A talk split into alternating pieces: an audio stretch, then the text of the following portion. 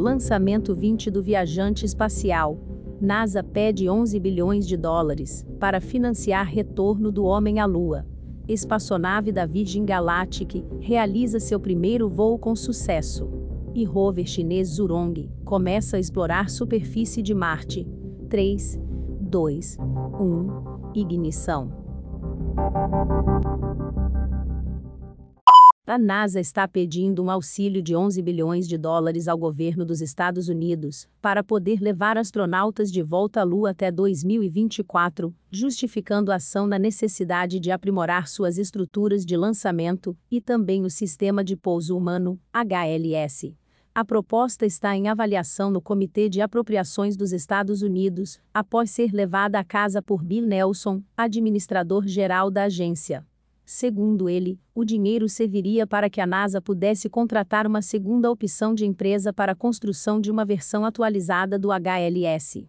O assunto tomou as manchetes recentemente, pois a NASA já firmou um contrato com a SpaceX, mas legisladores do Congresso americano pedem que a agência tenha uma outra opção na manga. Nelson explicou que em 2020, apenas um quarto do valor pedido, aproximadamente 850 milhões de dólares, foi destinado ao desenvolvimento e atualização do HLS, o que forçou a NASA a escolher apenas uma empresa, a SpaceX.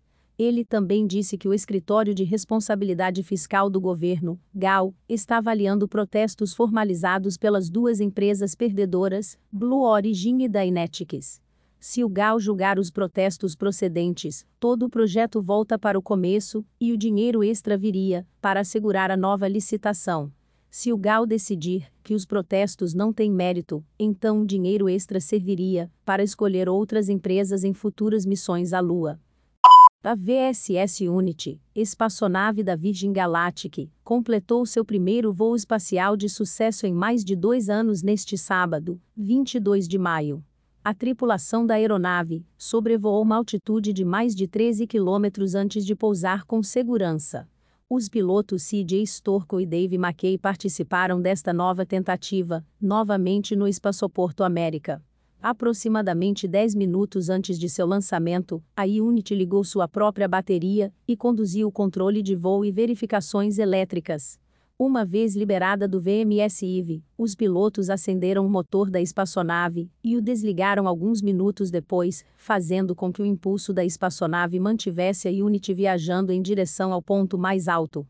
Após cerca de 13 minutos de voo, o foguete da Virgin Galactic fez uma curva lenta e voltou para a atmosfera da Terra, pousando na mesma pista de decolagem.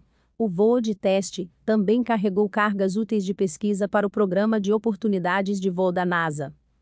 O veículo de exploração chinês em Marte saiu de sua plataforma de pouso e começou a explorar a superfície neste sábado, 22 de maio, informou a agência estatal de notícias Xinhua.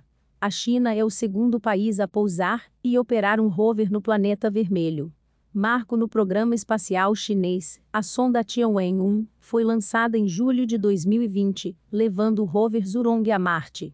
Há uma semana, ela pousou em uma vasta planície de lava no norte, conhecida como Utopia Planitia, e transmitiu suas primeiras fotos da superfície alguns dias depois.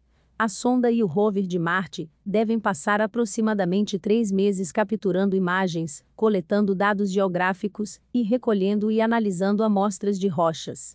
Com seis rodas, o Zhurong é impulsionado por energia solar e pesa 280 quilos. Ele leva o nome de um mítico deus chinês do fogo, a China já enviou astronautas ao espaço, sondas à Lua e fez um rover pousar em Marte, a missão mais prestigiosa na competição internacional pelo domínio do espaço.